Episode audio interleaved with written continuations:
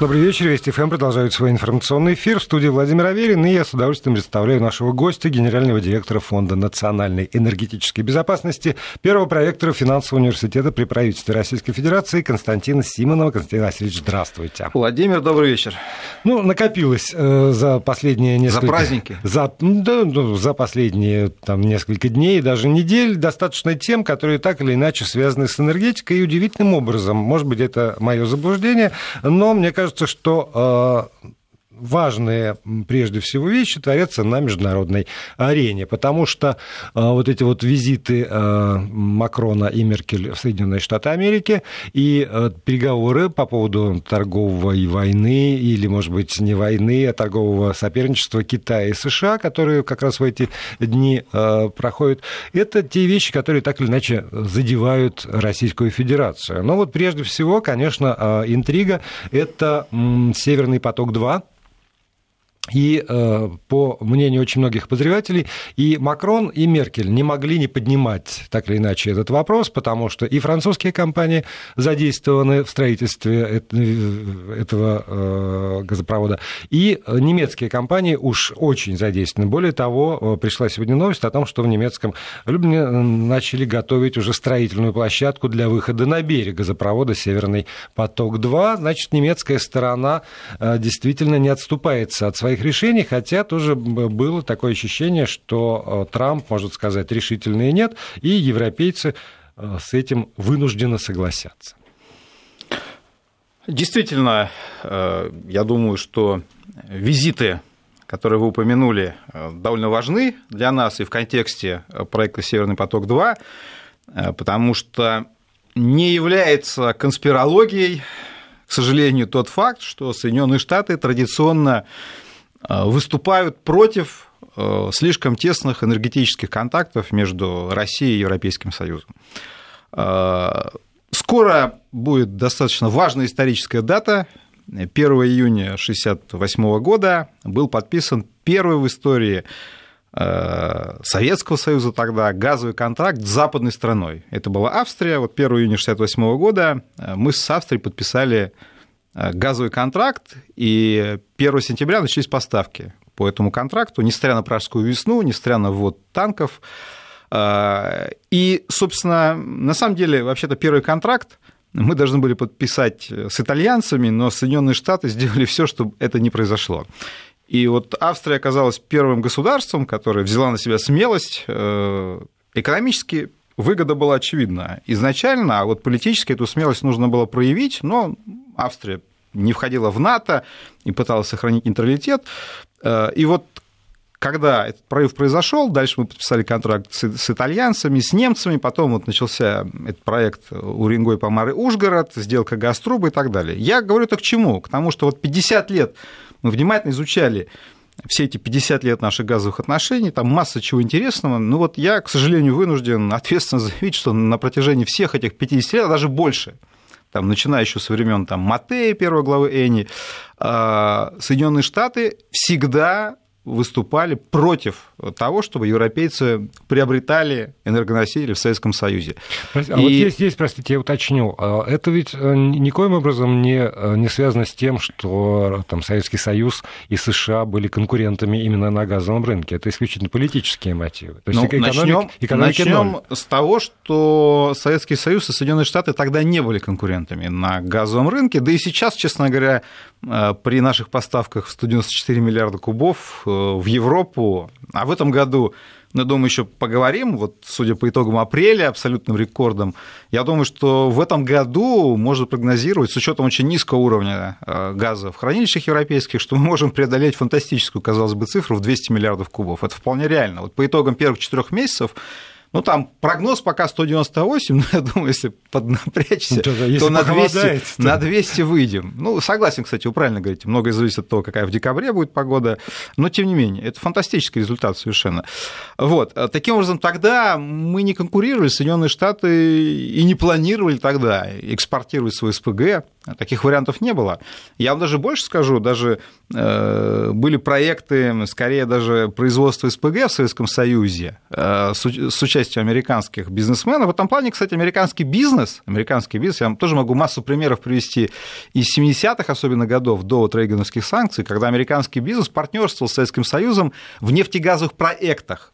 Да? То есть мы покупали много оборудования в Соединенных Штатах. И, кстати, когда строили Уругвай по морю Ужгород, там тоже э, должно было американское оборудование использоваться. Не случайно Рейган эти санкции применил. Так вот, собственно, мы не являлись конкурентами. Мы не являлись конкурентами. Здесь есть, конечно, я слышал э, одну из версий, например, почему Соединенные Штаты так агрессивно э, боролись с газопроводом Уригой Помара Ужгород, вводили санкции. Э, одна из версий заключается в том, что Соединенные Штаты рассматривали европейский рынок как рынок для поставки своего угля. И советский газ э, эти поставки на нет, э, сводил на нет. Но я лично считаю, что, понимаете, там, когда ты эту историю изучаешь, ты понимаешь, какие грандиозные усилия были затрачены. Там дестабилизация ситуации в Польше, Э, там и афганская история. То есть в этом плане, честно говоря, только чтобы продвинуть свой уголь в Европу, но это кажется маловато. Поэтому, но понимаете, это же не только вопрос политики именно как отношений Соединенных Штатов и Советского Союза тогда или России сегодня. Это вопрос, на мой взгляд, еще и э, того влияния, которое Соединенные Штаты имеют на Европейский Союз. То есть чем независимее Европа, чем у нее развязаны более руки в экономической сфере, чем у нее больше возможностей там, снижать себестоимость своей продукции, иметь э, такой надежный источник поставок, как Россия, тем больше у Соединенных Штатов проблем, потому что Европа все-таки воспринимается им как младший партнер, а младший партнер должен э, иметь крючок, на котором он подвешен, извините, может быть, за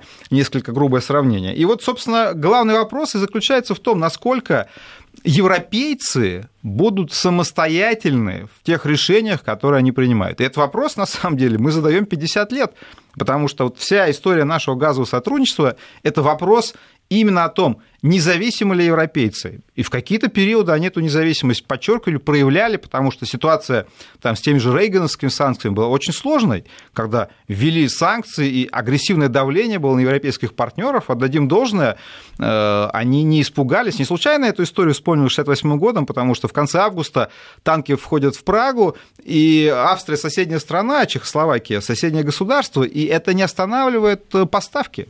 То есть в этом плане, конечно, европейские политики того времени имели мужество. Сейчас ситуация, она немного странная, когда все-таки лидер крупнейшей европейской страны, Германии, едет в Соединенные Штаты и просит разрешить немецким компаниям не сильно участвовать в американских санкциях. Ну, это же ерунда какая-то. Но, вот. С другой стороны, вот мы же получили тоже сообщение о том, что э, австрийская нефтегазовая компания ОМ... ОМВ, ФАУ, да. видимо, да, это... Ну, это ОМВ сокращение, да, да. заявил, что санкции ФАУ. Минфина США не скажутся на совместных проектах с российским «Газпромом». Да, вы ну, знаете, и, интересно. И дальше там вся, всякие рассуждения по поводу того, что это наш интерес, наш бизнес. Интересно, что Австрия не выслала ни одного дипломата в контексте истории со Скрипалем. Одна из немногих стран да. Европейского Союза, кто это сделать там, опять же, здесь есть, э, в общем-то, наверное, какая-то история наших отношений, ну и настоящая. И там новый молодой канцлер, который уже встречался с Путиным, и в этом плане Австрия пока четко совершенно и бизнес, и политики австрийские, причем новое поколение политиков, они вот э, демонстрируют, по крайней мере, верность тем обязательствам, которые та же компания OMV имеет перед «Газпром», но и «Газпром» платит тем же. Посмотрите рост поставок в Австрию. То есть в этом плане австрийцы понимают, что мы являемся надежным источником поставок относительно дешевого газа, и это крайне важно. Так вот, собственно, возвращаясь к визиту Меркель и Макрона, мы понимаем, что это как раз вопрос о независимости Европейского Союза. Мы понимаем, что у европейцев много вопросов к Трампу, и это не только Россия, но Россия один из них. Вы справедливо замечаете, что Северный поток-2 это проект, где должно было быть 6 э, акционеров, Газпром один на 50% проекта, и 5 европейских компаний, э, там OMV, который мы упомянули, австрийскую, две немецких компании, Wintershall и Uniper, э, Shell, э, англо-голландская, ну и, и, и, и Engie, французская Engie. Европейский Союз принял довольно странное решение, мы его обсуждали, просто напомню, что этим компаниям запретили быть акционерами, но они, отдадим должное, они не вышли из проекта, они сказали, да, нам не дают быть акционерами, но мы уже взяли на себя обязательства, мы найдем найдем деньги на нашу долю и передадим их э, оператору этого проекта, компании Nord Stream 2 EG, И они уже 2 миллиарда евро передали.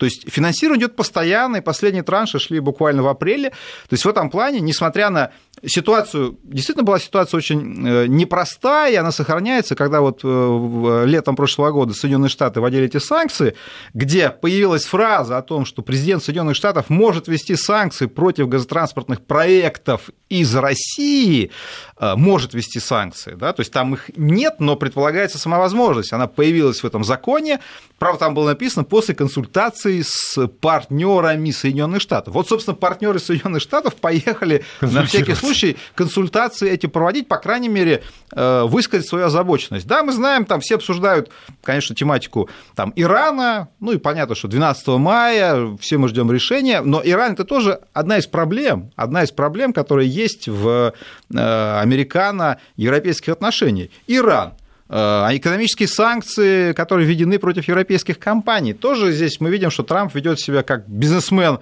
может быть, и логично, но с точки зрения партнеров европейских непонятно.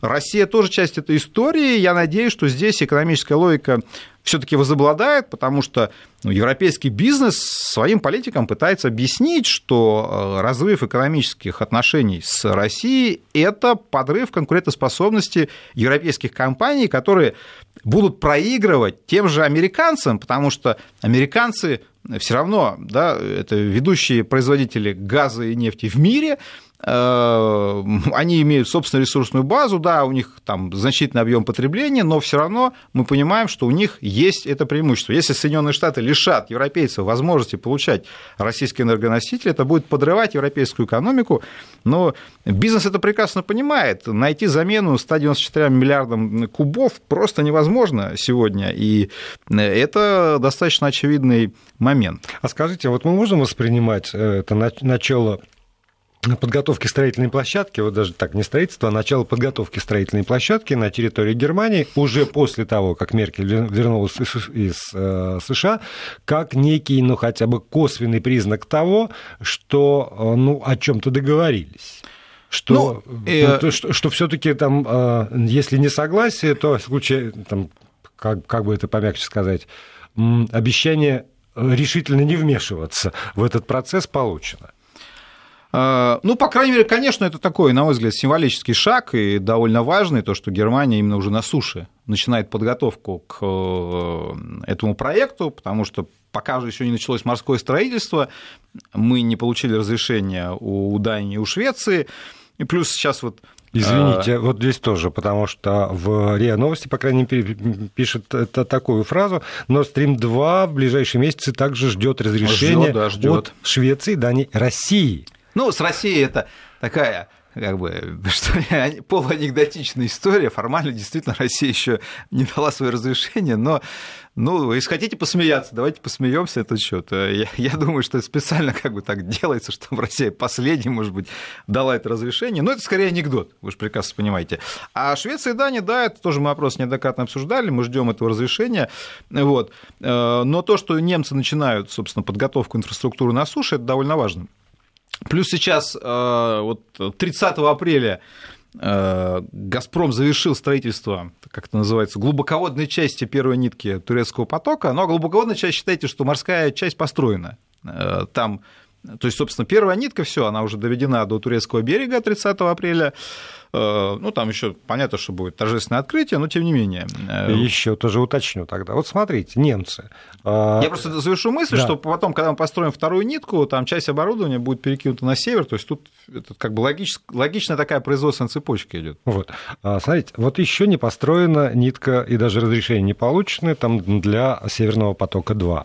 А немцы уже начали готовить да? строительную площадку. Построена, собственно, нитка э, турецкого потока, а приемная база, площадка на территории Турции еще не готова. Да, это правда. Нет ли в этом противоречий?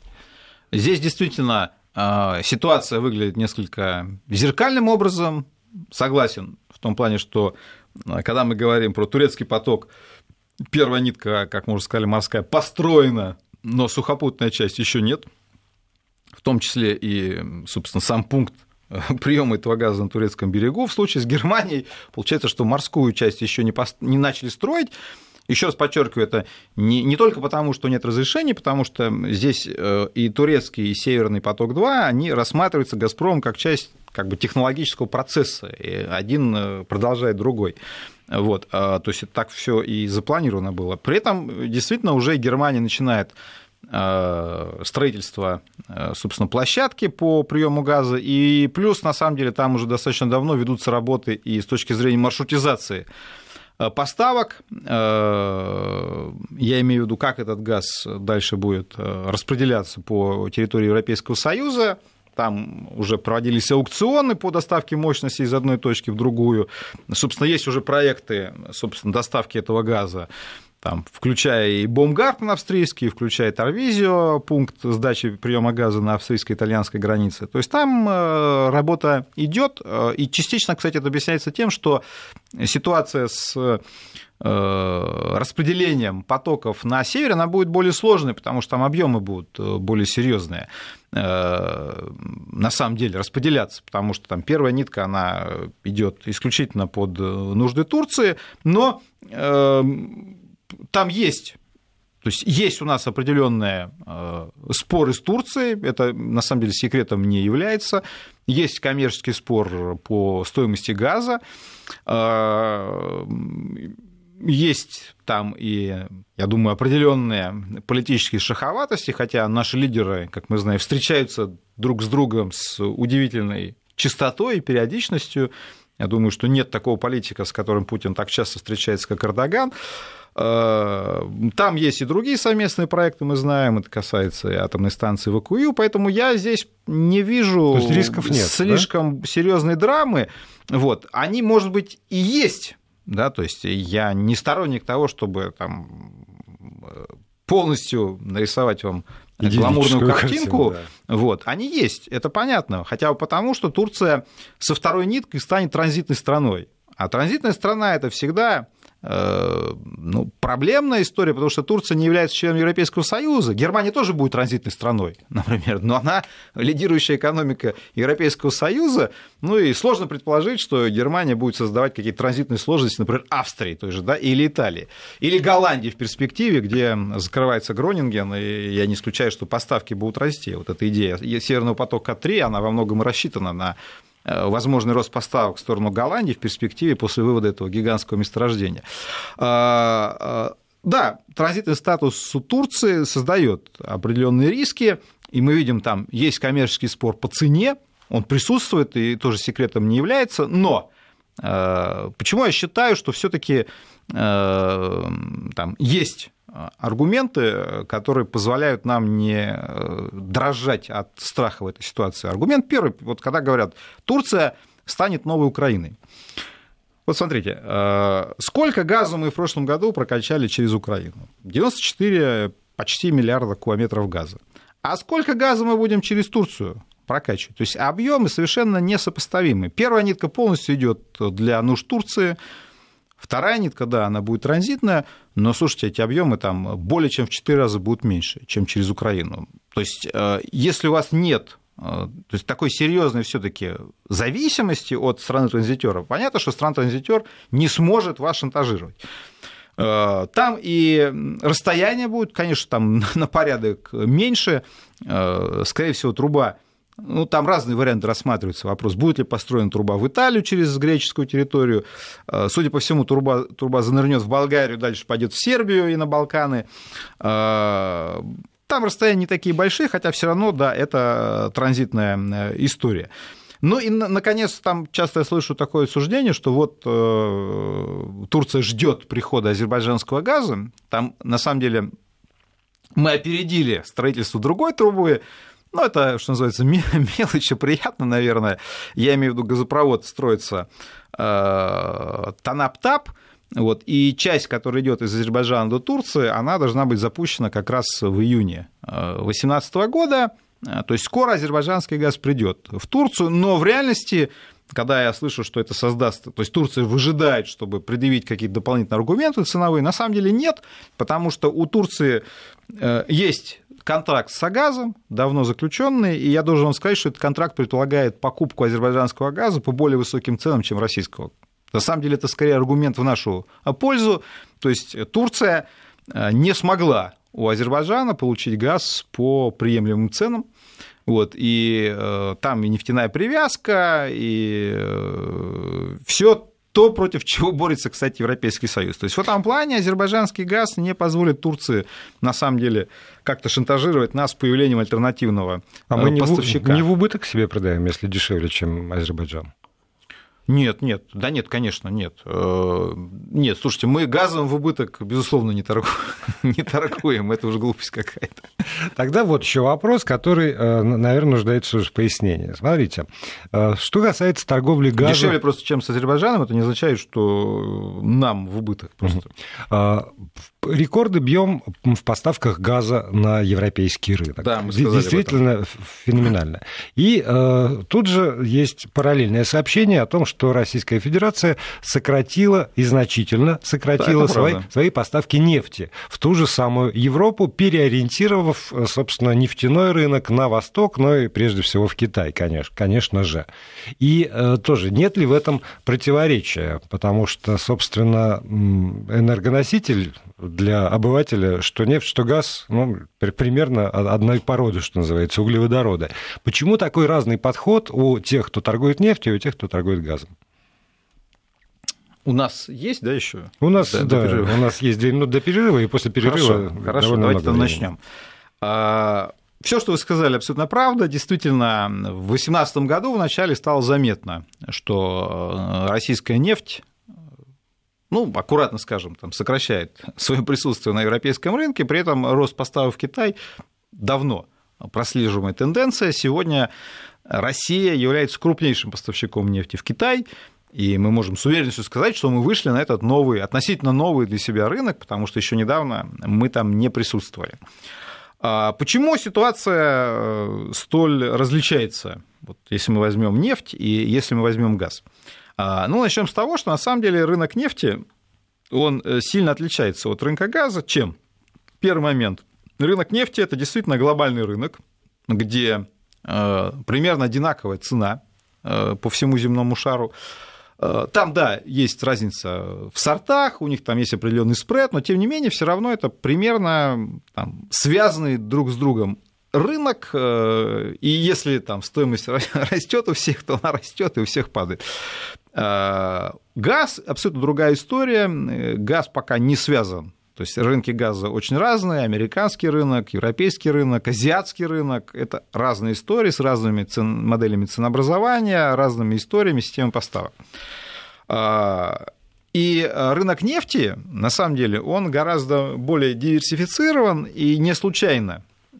Вы, конечно, обратили внимание, что европейцы всегда говорят ах, как ужасно покупать газ у русских, но редко вы слышите фразу ах, как ужасно покупать нефть у русских. То есть в этом плане поставки газа всегда вызывали озабоченность у ряда европейских политиков, помешанных на русской угрозе. Но поставки нефти этой озабоченности практически не вызывают. Хотя почему? Доля... Вот давайте да. почему? Это уже после новостей Константин Симонов, генеральный директор Фонда национальной энергетической безопасности, и расскажет.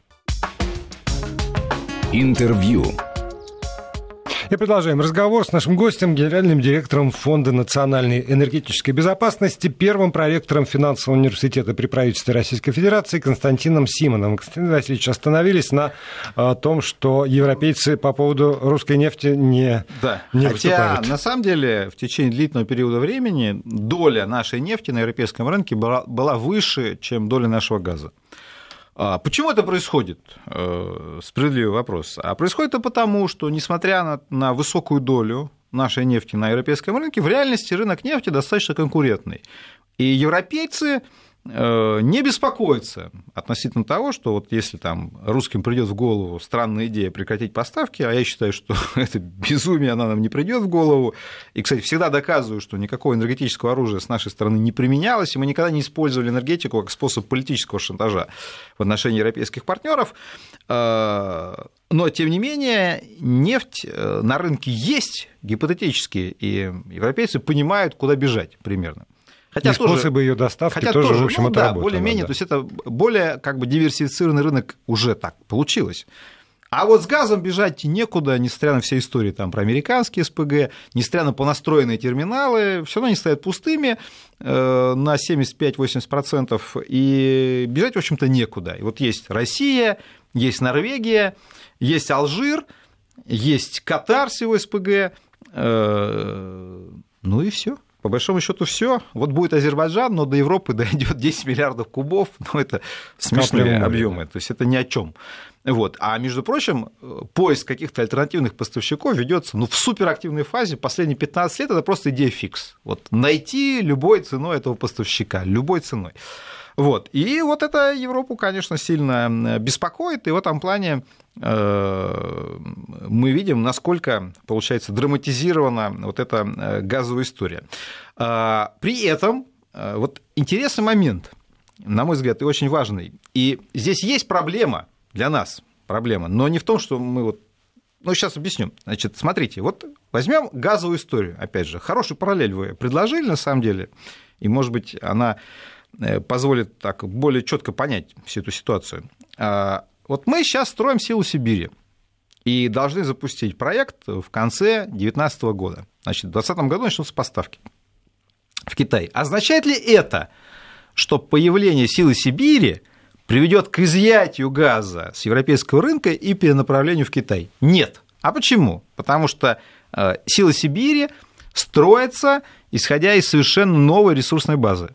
То есть Чиндинское месторождение в Якутии и потом Кавыкинское в Иркутской области – это те месторождения, которые в Европу никогда, ну, они, еще, они даже не разрабатывались. По, по Кавыкте были планы соединения с единой системой газоснабжения и поставок в Европу. Были достаточно давно, там в Проскоково хотели соединить газопроводы, ну, об этом уже все подзабыли.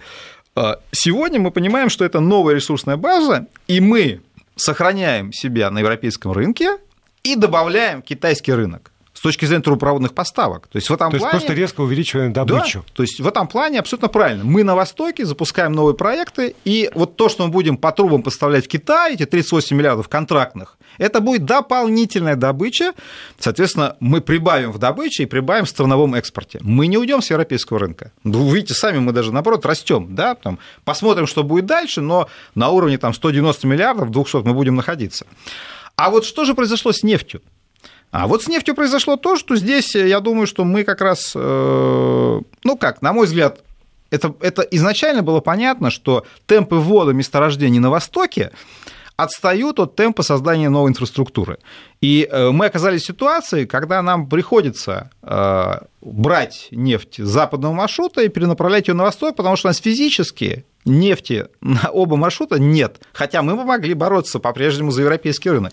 Я думаю, здесь э, мы совершили ошибку изначально э, не, вот, не подумав о том, что мы могли бы на самом деле да, э, попытаться, увеличив добычу, сыграть вот в эту, может быть, кому-то кажется и Э, такой рисковой игру, но тем не менее мы сейчас понимаем, что она была возможна. Мы могли бороться и за европейский рынок, и получить новый китайский рынок. Новый рынок мы получили. Ну да, потому но, что всякий но раз нефти... говорят, что уходить с рынка опасно, завоевать его вновь очень тяжело. Ну а почему это происходит? Потому что да, у нас появился Китай, у нас есть контракты, э, Китай эту нефть требует, мы начинаем поставки, да мы инфраструктуру построили в Китай.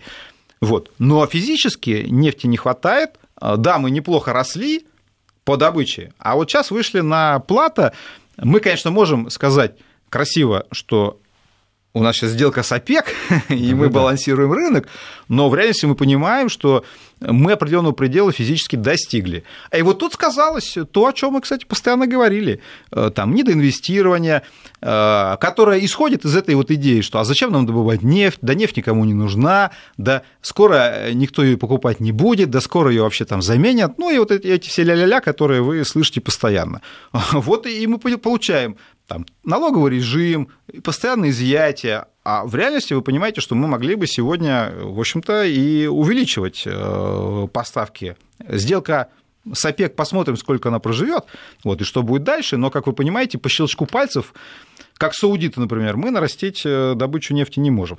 Э, поэтому здесь, собственно, вот мы оказались чем-то мы сдерживаем себя с точки зрения добычи. Я думаю, что все равно мы вернемся к вопросу о том, какая должна быть инвестиционная стратегия, отсюда какой должен быть фискальный режим. Все-таки нам обещают в этом году новую систему налогообложения, пусть и в виде эксперимента, э, но все равно вопрос о том, как нам вводить в строй новые месторождения, он остается. А по Востоку отставание, еще раз говорю, это было понятно еще 10 лет назад, что темпы подготовки месторождений на Востоке не позволят нам вот эту линию, как в газе, да, то есть восточное месторождение для восточных стран – западно-сибирские месторождения для западных стран. Вот в нефти нам эту логику э, не удается реализовать.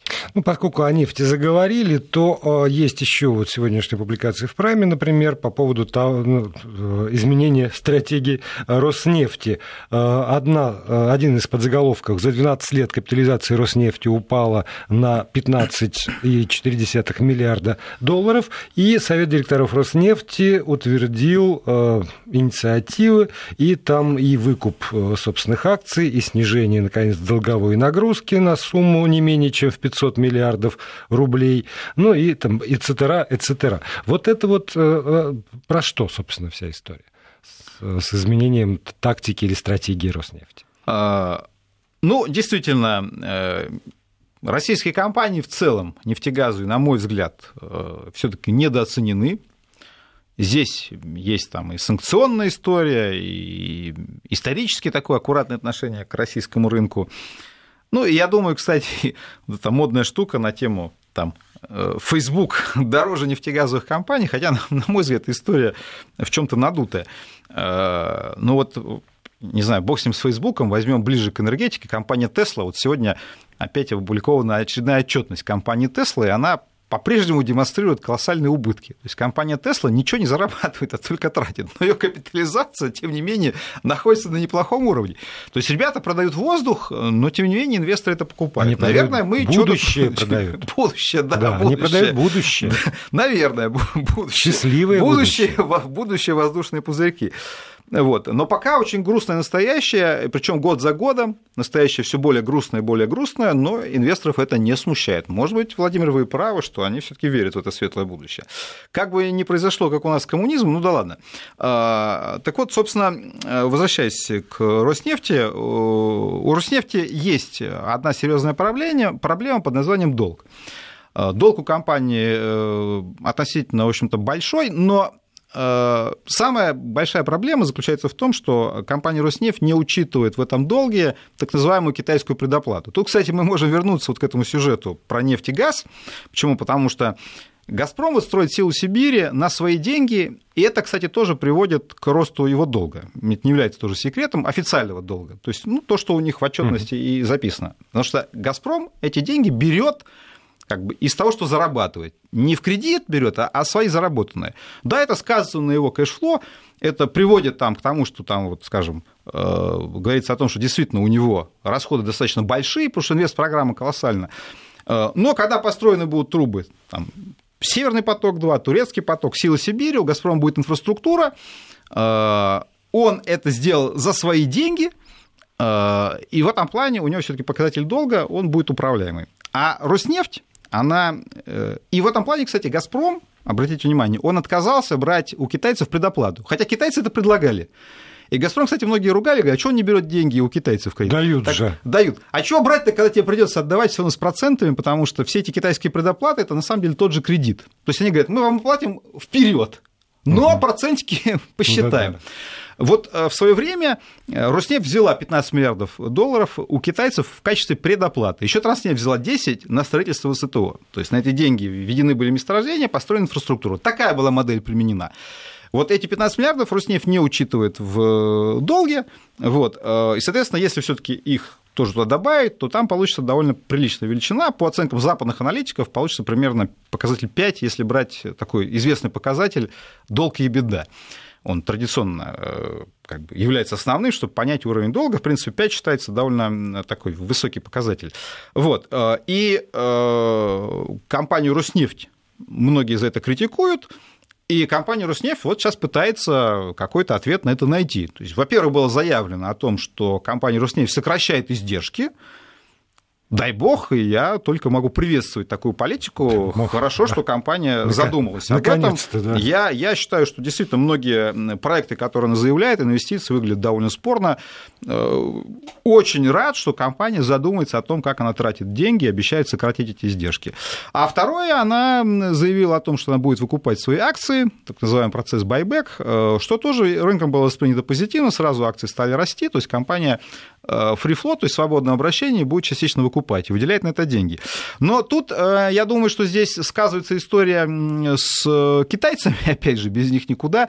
Напомню, что э, компания э, Севк, или еще по-русски мы ее называем Хуасинь, она должна была купить акции Роснефти, как известно, чуть более 14%. И не срослось. Мы сейчас сделаем да. паузу для регионов и потом вернемся сюда, в эту студию.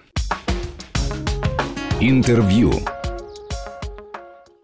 Продолжаем разговор. Еще несколько минут у нас есть для того, чтобы завершить его. Константин Симонов, генеральный директор Фонда национальной энергетической безопасности, здесь у нас в студии. Давайте все-таки закончим э, да, с, с Роснефтью. С Роснефтью э, китайцы должны были купить э, там, по сложной схеме. То есть сначала акции купил консорциум Глинкора и Катарского фонда, но 14 с небольшим процентов должны были отойти компании Хуасинь.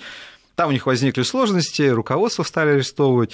В общем, там начались китайские э, разборки. Э, компания сама меняет сейчас э, руководство, и при этом пока еще не отказалась от реализации этой сделки, но сроки ее сдвинуты. То есть пока эта сделка не завершена, и акции по-прежнему находятся у компании Glencore и у катарского фонда. А, ну, они-то, я думаю, в накладе не останутся, потому что Роснефть э, вроде как приняла все-таки решение выплатить 50% в виде дивидендов. Вот, так что акционеры прибыли, 50% прибыли угу. будет распределено в виде дивидендов. Вот, а, так что если реестр акционеров не будет закрыт, и Хуасинь там не будет, и прошлогодние дивиденды будут распределяться, в принципе, я думаю, что Глинкор и катарцы в накладе не останутся. Но поскольку все равно, конечно, это важное такое событие, его обсуждают и западные эксперты, и мировые аналитики, что же будет, появятся ли китайцы, это сказывается, конечно, на э, э, стоимости Роснефти. Ну, Роснефть принял такой довольно традиционный способ поддержания капитализации, это выкуп своих акций, потому что когда компания выкупает свои акции, ну, это сигнал рынку, что компания в себя верит. Когда вот были санкции Э, введены персональные. Многие российские компании этим же занимались. Там, либо это компания выкупала, либо крупные акционеры, вот, скажем, там, Михельсон в Атеке покупал акции своей же компании, да, демонстрируя, что он все равно в компанию верит. И обычно рынок э, это оценивает. Ну, сегодня действительно акции Роснефти росли, но мы внимательно смотрим, все-таки появятся ли китайские акционеры в акционерном капитале Роснефти. Э, и сделка такая достаточно значимая, долго обсуждалась она, и будет очень любопытно, как там события будут разворачиваться.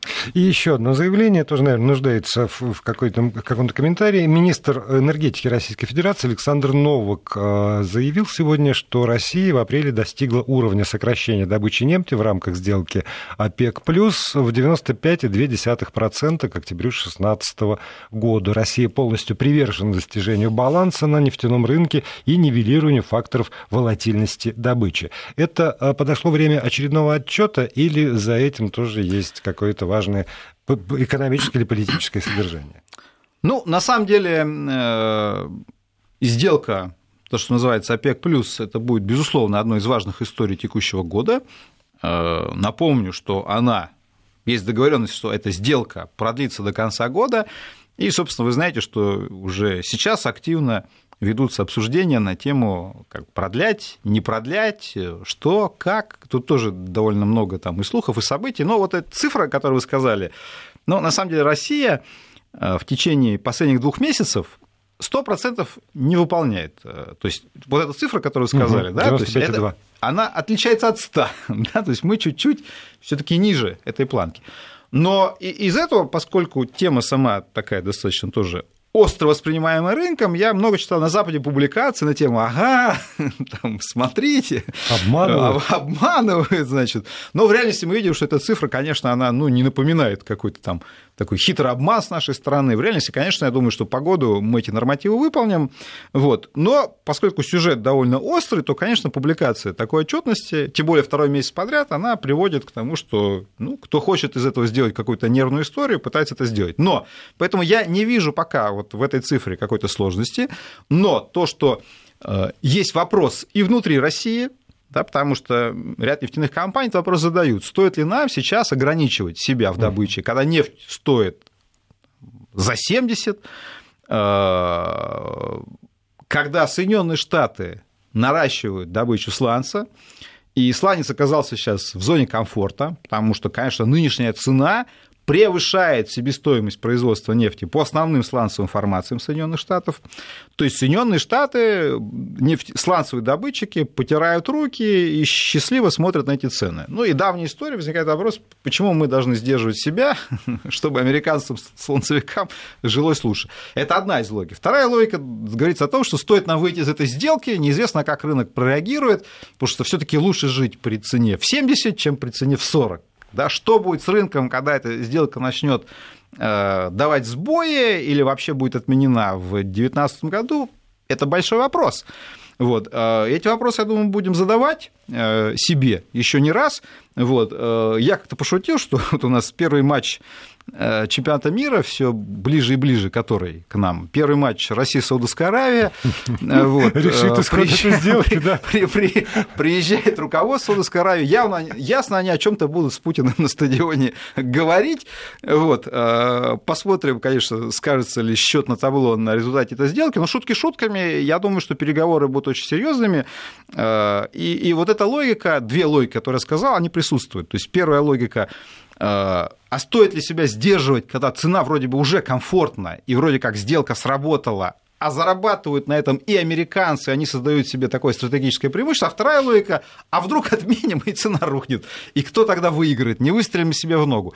И вот, собственно, я думаю, что вот эти две точки зрения, они будут э, спорить друг с другом. И внутри России уже дискуссия идет, на самом деле. У нас меньше трех минут остается до конца. Еще э, задам, не буду тогда отвлекаться на переговоры там, Китай и США, а по поводу сделки ОПЕК и ее перспектив а, выход, скажем, США из иранской э, сделки по ядерному топливу и, не, там, не дай бог, перспективы возвращения санкций в отношении Ирана повлияют на перспективы этой сделки? Это воз... э, цен вы имеете в виду? Или ОПЕК плюс? И ОПЕК плюс и цен, да. Э, это действительно хороший вопрос. Почему? Потому что, ну, если так цинично рассуждать, вот я помню, что в свое время умные американские аналитики пару лет назад такую красивую формулировку, сказали, что когда цена упала там, ниже 50, они сказали, геополитика ушла из нефтяных цен. Значит, uh-huh. все такая красивая формулировка. Ну, я почесал, конечно, в голове, вот, и сейчас все время ее вспоминаю, потому что ребята вроде умные, вот, и